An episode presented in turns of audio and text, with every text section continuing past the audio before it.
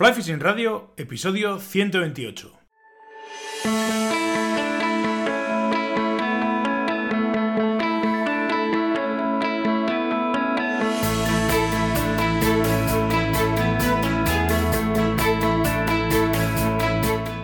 Bienvenidos mis queridos pescachailes a un nuevo episodio de Fly Fishing Radio, el primer podcast de pesca con mosca en español. Soy Miquel Coronado y durante la próxima media hora vamos a hablar de pesca con mosca. Ahora que hemos retomado la actividad en el podcast, tras el parón veraniego, voy a aprovechar el episodio de esta semana para comentar y resolver unas cuantas dudas, unas cuantas de las muchas dudas que me, que me hacéis llegar eh, por mail, por el formulario de consultas, por Messenger, por, por el WhatsApp de la, de la tienda, que por cierto, Aprovecho para deciros que el número que había antes, habrá alguno, y de hecho algunos ya me contactabais a través del, WhatsApp de, que tengo en la web, el botonito del, WhatsApp que tengo en la web, el número que estaba mm, lo tuve que, dar de baja, o bueno, por, un problema pues lo tuve que quitar, y el que está puesto ahora, que ya está puesto, es, un número distinto. Así que eh, si utilizabais WhatsApp para, contactar conmigo, y pues, eh, hace mucho que no os contesto o lo que sea, no es porque no quiera, sino porque seguramente tendréis el, teléfono antiguo o el número antiguo y tendréis que actualizarlo al nuevo. El nuevo está en la web, el botón ahora va directamente al, número de teléfono nuevo y lo tengo, lo tengo en la web.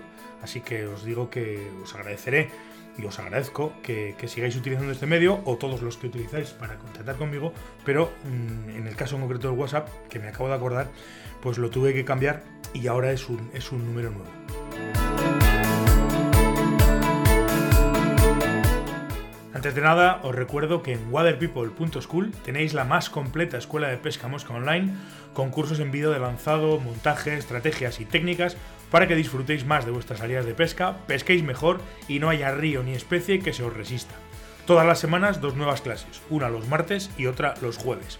Si os suscribís a la escuela, también tendréis acceso a los mini tutoriales, a las sesiones en directo exclusivas, al soporte prioritario sobre los cursos, al grupo de Telegram exclusivo y a todas las ventajas que iremos añadiendo poco a poco en la escuela de pesca. Por solo 12 euros al mes, waterpeople.school.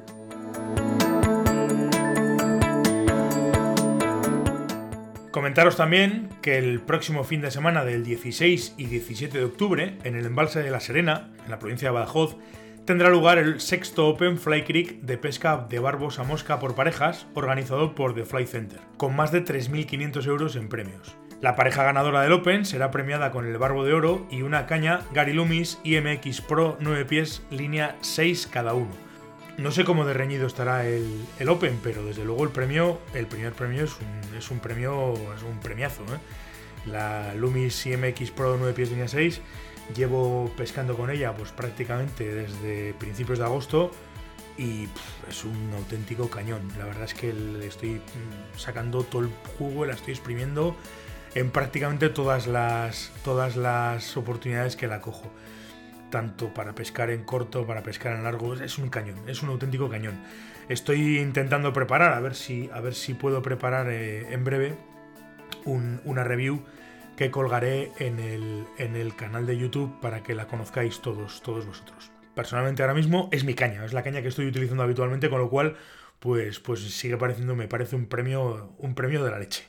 Los segundos clasificados obtendrán el barbo de plata y un cheque regalo de Maxia por valor de 250 euros cada uno.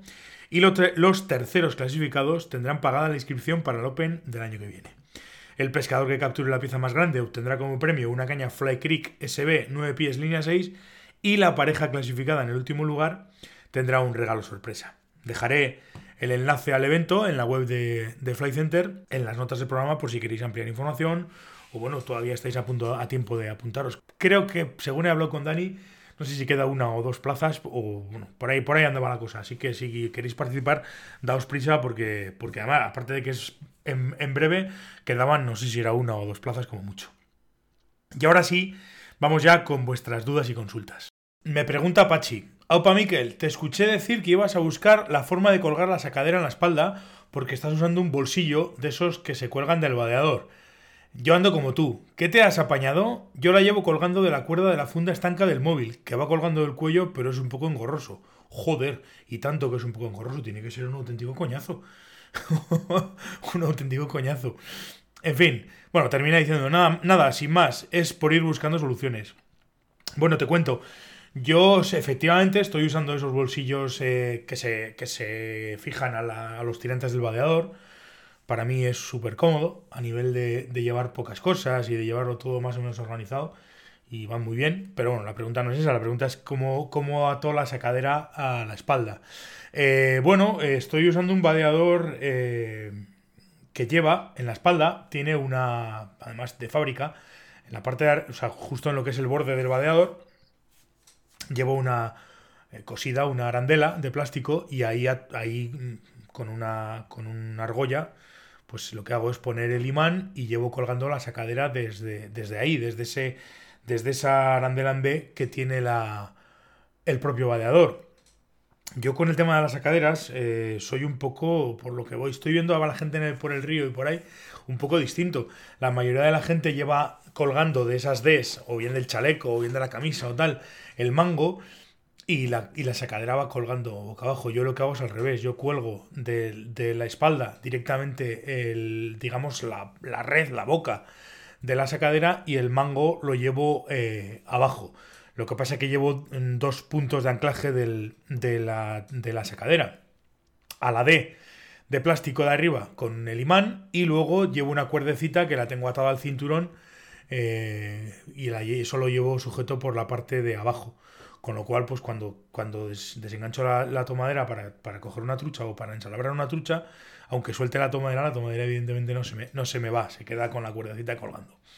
Para mí es muy cómodo, excepto en una situación que me he dado cuenta estos días, vadeando, estos días que estuve pescando por, eh, pues en el Tormes y por ahí, que es una cosa con la que hay que tener un poco de cuidado. Cuando vadeas profundo y el río tiene cierta, cierta corriente, claro, como llevas la tomadera en la espalda, aunque lleva la cuerda, sale, sale colgando, quiere decir, eh, deriva un poco.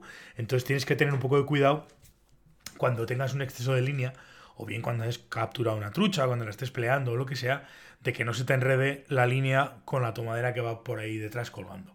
Salvo eso, por lo demás, la solución que yo he encontrado es esa y me va estupendamente. En el vadeador suelo llevar, ya digo, he tenido la suerte que este lleva una anillita en D y ahí ato perfectamente la, la tomadera. La siguiente consulta me la hace Alberto vía Messenger y me dice lo siguiente. Hola Miquel, me voy a escapar un par de días a lagos de alta montaña. Ya estábamos hablando, eh, estas preguntas han venido casi todas en verano. Y me preguntaba eso, que me voy a escapar un par de días a lagos de alta montaña. He visto que no usas cesta de banadora. ¿Por qué? Eh? He visto que las hay plegables y no estorban. Un saludo, crack. A ver cuándo vuelven los directos. bueno, en principio van a volver en breve ya. Estoy terminando de preparar y yo creo que este, este mes de octubre al menos uno haremos. Ya, ya veremos a ver, pero al menos uno haremos. Ya os avisaré. Los directos este, este, este año sí que quiero avisarlos con tiempo para que, bueno, pues si os apetece, los veáis en directo y si no, los, los veáis después en diferido. Pero bueno, a lo que vamos, me preguntabas a ver si, a ver si no uso cesta de banadora. En principio no. En principio no la suelo usar. No soy muy amigo de usar cestas de banadoras. Eh, bueno, entre otras cosas porque tampoco es que vaya mucho a, lagos. Lo que los, lagos los, pesco habitualmente fuera de temporada. Eh, y bones de alta montaña no suelo subir. No suelo subir, salvo que me lo pida algún cliente y demás, y en esas circunstancias, evidentemente yo no pesco, pesca siempre los clientes.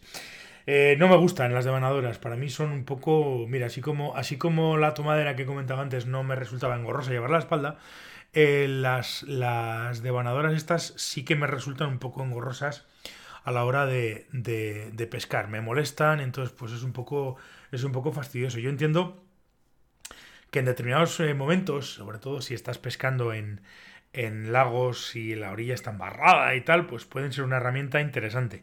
Pero bueno, en el caso, por ejemplo, de los lagos de alta montaña, si vas a ir a pescar allí, bueno, puedes entrar un poco en el agua y no hace falta que pesques de orilla, porque puedes pescar un poco metido, uno o dos pasos dentro del agua, con lo cual la línea va a estar eh, sobre el agua y al no haber corriente, pues no vas a tener problema. Eh, sí que he hecho pruebas también. Hay un aparato que vende un chico ruso, a ver si me acuerdo y os lo dejo en las notas del programa. Lo voy a apuntar aquí eh, para dejároslo, evidentemente, en las notas del programa. que hemos probado y funciona relativamente bien. No es exactamente una devanadora, es una especie como de pinza. Os dejaré también una foto para que la veáis en las notas del programa, una foto y enlace al producto, que es una especie de pinza que, fabrica un chaval ruso, en, un señor ruso en, en plástico, y que vas dejando una especie de aros, eh, bueno, una especie no, vas dejando la línea que te sobra en aros eh, colgada sobre, ese, sobre esa pinza. La hemos probado, funciona muy bien eh, siempre y cuando estés con el vadeador puesto. O sea, si estás con el vadeador puesto y lo, la fijas la pinza al, cinturón del vadeador, funciona muy bien. Ahora, como vayas a pescar de orilla y estés con ropa normal, un pantalón, una chaqueta, un abrigo, una camiseta por encima y demás, pues ya la cosa cambia. La cosa ya se convierte en bastante más engorroso incluso que una propia demanadora. Pues no es, más, no es fácil atinar, se te queda pues, pues por ahí colgando y es, es bastante, más, bastante más coñazo a la hora de, a la hora de, de ir poniendo las, las, digamos, las vueltas de la línea. Eh, siempre y cuando lleves vadeador funciona muy bien. Si no, si no lo llevas, pues, pues no, no sigue siendo también igual de engorroso o, o más todavía. Y no me termina de gustar. Pero bueno, oye, yo son manías. Tampoco pesco mucho en lago y entonces el tema de la devanadora pues no, no lo uso por eso, no por otra cosa. Eh, sigo leyendo la consulta de Alberto y me dice, por cierto, y hablando de alta montaña, quería preguntarte acerca de un producto que tienes en tu web, la botella con filtro Lifestraw Go 2. ¿Hasta qué punto es seguro o recomiendas usarla? Pues en excursiones de pesca en alta montaña, eh, segura, según el fabricante, y yo de momento no he tenido ningún problema, eh, según el fabricante, como decía, es, filtra mm, hasta el 99,9% de los, de los gérmenes, bacterias, hongos y todo ese tipo de cosas.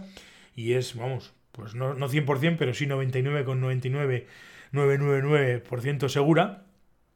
Y bueno, ves vídeos de, de esto, gente de Lifestraw y, la gente bebe de sitios muy, muy, muy, muy, muy desagradables y, en principio parece ser que, filtra bastante bien.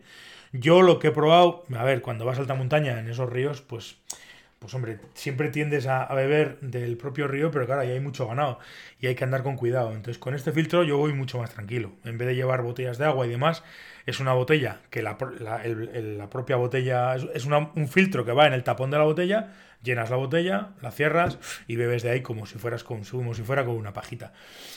Eh, seguro es, y yo recomendar usarlo pues en esos sitios, vamos, o sea, sin ningún problema, sin ningún problema. Eh, os voy a dejar eh, también en las notas del programa una foto del producto y un enlace mm, a la, a la, a la ficha en, en, la tienda de la, de la web yo no la vendo, o sea, yo no, no es que la venda, sino que, bueno, me pareció un producto muy interesante eh, que lo vi en Amazon, sale bien de precio y tengo un enlace de afiliado. Nada, si la compráis vía Amazon, eh, la, se la compráis directamente a Amazon y yo, bueno, pues me llevo un pequeño, pequeñísimo porcentaje por, por haberosla recomendado y por, y por tenerla en la, en la página web y hacer publicidad, por decirlo de alguna manera, de ella. Yo la he usado y funciona muy bien. Esa botella es segura y funciona estupendamente. Me pregunta Marcos vía correo electrónico y me dice, en alguno de tus programas me pareció oírte que prefieres las cañas de acción de punta y que incluso las recomiendas para los principiantes. Yo siempre había oído lo contrario, que para la gente que empieza son recomendables las cañas de acción parabólica o media, y al oírte decir eso me explotó la cabeza. ¿Podrías explicarme por qué haces esa recomendación? Pues vamos a ver, Marcos. Eh, sí es cierto que yo prefiero, me gustan más las cañas de acción de punta. Y sí es cierto que efectivamente las recomiendo para los principiantes. Pero ojo, con una, con una, una cuestión súper importante. No es que recomiende las cañas de acción de punta. Recomiendo las cañas de acción de punta y sobre todo las cañas de acción de punta que recuperen, que tengan una, una no sé si decir factor de recuperación, tasa de recuperación o simplemente recuperen la, posición mm, lo antes posible. ¿Qué quiero decir con esto de la tasa de recuperación o el factor de recuperación? Tú cuando, cuando lanzas con una caña y haces la parada, tanto la delantera como la trasera, claro, la caña se dobla y vuelve a su sitio. Entonces busco en una caña que ese, ese movimiento de doblarse y volver a su sitio dure lo menos posible, haya la menor cantidad de rebotes posible. Es decir, si tú estás pescando paras la caña y aquello empieza y empieza a rebotar y demás, pues vas a perder precisión, vas a perder eh, eh, energía, vas a perder un montón de cosas, a menos de que se te va a hacer algo más desagradable el, el uso de la caña. Entonces sí que quiero y prefiero cañas de acción de punta que tengan una recuperación rapidísima. ¿Por qué? Porque me van a permitir eh, sobre todo, incluso siendo principiante, que es un poco lo que me preguntabas, me van a permitir eh, o me van a tapar ciertos errores que una caña más blanda no me los va a permitir.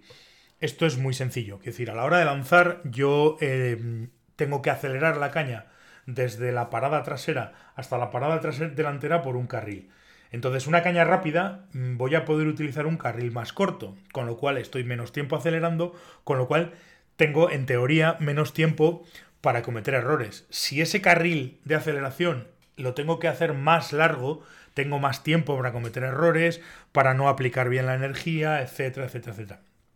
Por tanto, una caña de acción dura, si el, si el usuario de alguna manera eh, aprende a, a, entender las sensaciones que le, puede, que le puede ofrecer o las sensaciones que le ofrece, es una caña muchísimo más noble y muchísimo más, más interesante a la hora de, aprender o de, o de, lanzar con ella. Siempre y cuando estamos hablando de lanzar. Yo no me voy a meter en la sensibilidad de la ninfa, en el perdigón. Yo estoy hablando de lanzar, ¿eh?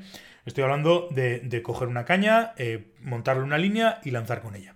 Cuanto más rápida y sobre todo mejor recuperación y más rápida es la recuperación de esa caña, eh, menos tiempo para cometer errores. Entonces, a nada que haga pequeñas modificaciones en mi, en mi estilo de lanzado, pues voy a conseguir eh, lanzar más y mejor.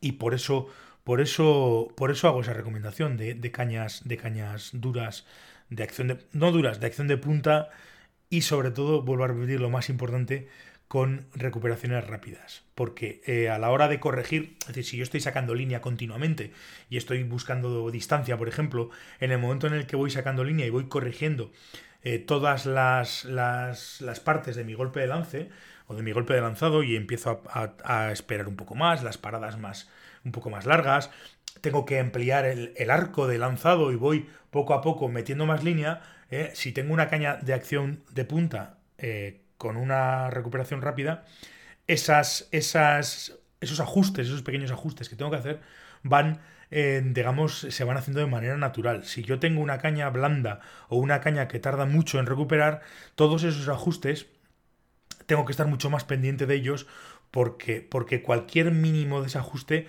me van a empezar a hacer conseguir hacer eh, mm, eh, no me sale ahora eh, bucles negativos voy a perder aplicación de energía etcétera etcétera etcétera entonces por eso es importante, más importante incluso que la acción, pero claro, lógicamente esas recuperaciones rápidas siempre van a ir con cañas a lo que el mercado llama ultra rápidas, que bueno, mm, todo esto lo podríamos hablar y de hecho veremos a ver cómo lo hablamos, cómo lo enfoco para hablarlo en algún otro programa, hablar de cañas y hablar de acciones y hablar de todas estas cosas, pero, pero, pero bueno, ese es el tema. Lo interesante es cañas con una recuperación lo más rápida posible. ¿Por qué? Porque me van a permitir eh, no pensar en los ajustes, simplemente hacerlos y cómo la propia caña de alguna manera me va a permitir esos ajustes y voy a ir lanzando y no tengo que estar continuamente pensando en qué es lo que va a hacer la punta de mi caña. Por eso recomiendo siempre ese tipo de cañas. Andrés, también por Messenger, me dice, eh, hola buenas, tengo una pregunta si no es mucho incordiar. ¿Cómo va el tema de los pases de los cotos de Aragón? Estoy en Benasque, bueno, buen sitio para estar. Y es más fácil ir a la luna que pescar aquí. Un saludo y perdón por las molestias. No, me no.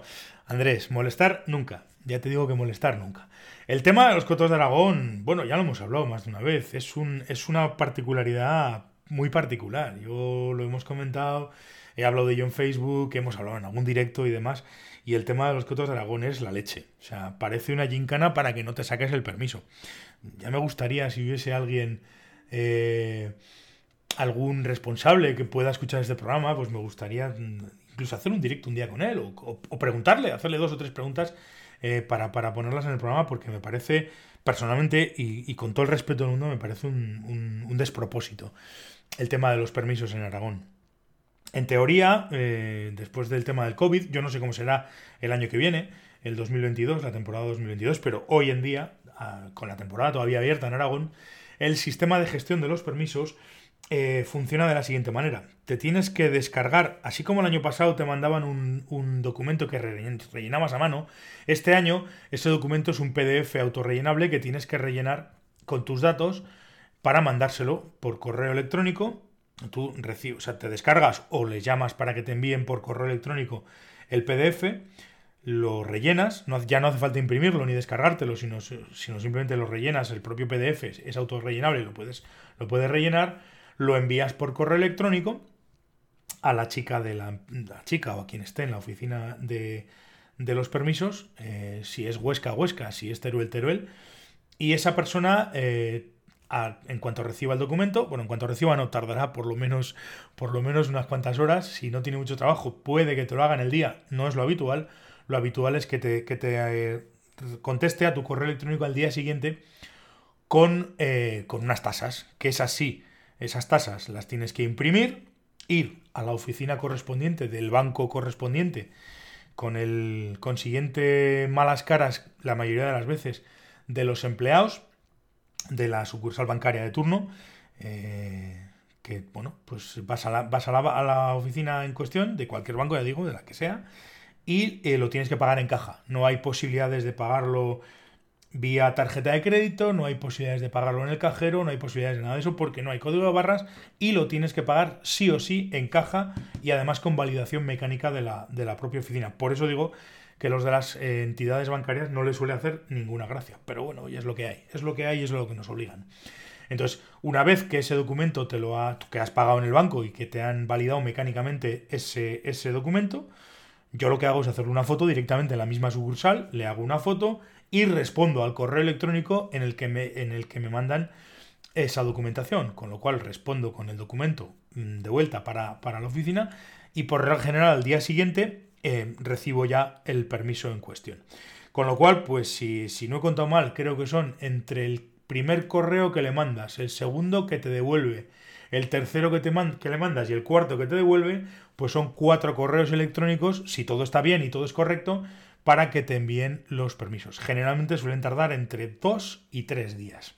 Es lo habitual. Mm, en el día es imposible conseguir los permisos y teniendo en cuenta además que la mayoría de las entidades bancarias ahora ya tienen un horario, definido de caja, pues lo más habitual es que pues, te llegue el documento de, pago a la una o a las dos o a las 12 o a las 11 y media y tengas que esperar al día siguiente para ir a pagar y demás. Con lo cual, ya digo, mínimo, por, por ir bien y holgado de tiempo, mínimo dos o tres días.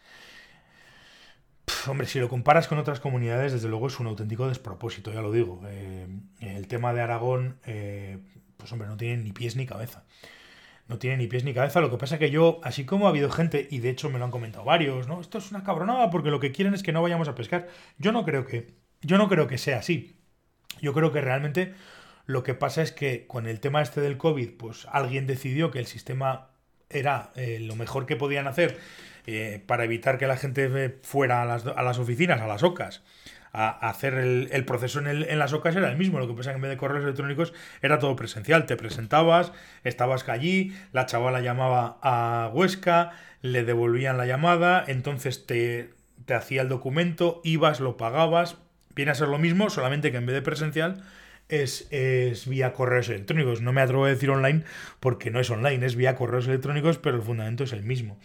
Entonces digo que quien, quien ideó este sistema, pues bueno, simplemente lo que quiso fue, oye, lo que ya tenemos lo, lo digitalizamos entre, entre comillas, por eso digo que lo de llamarle online me parece un poco arriesgado, pero bueno, decidieron hacerlo así y así lo han hecho. Lo lógico, lo lógico sería hacerlo vía, vía tarjeta de crédito vía, vía página web y vía tarjeta de crédito, y más en los tiempos en los que corren, y con los ejemplos de, por ejemplo, Cataluña o Castilla León. Pero bueno, el sistema aragonés es este y es lo que hay y es lo que queda, no, no hay otra, no hay otra.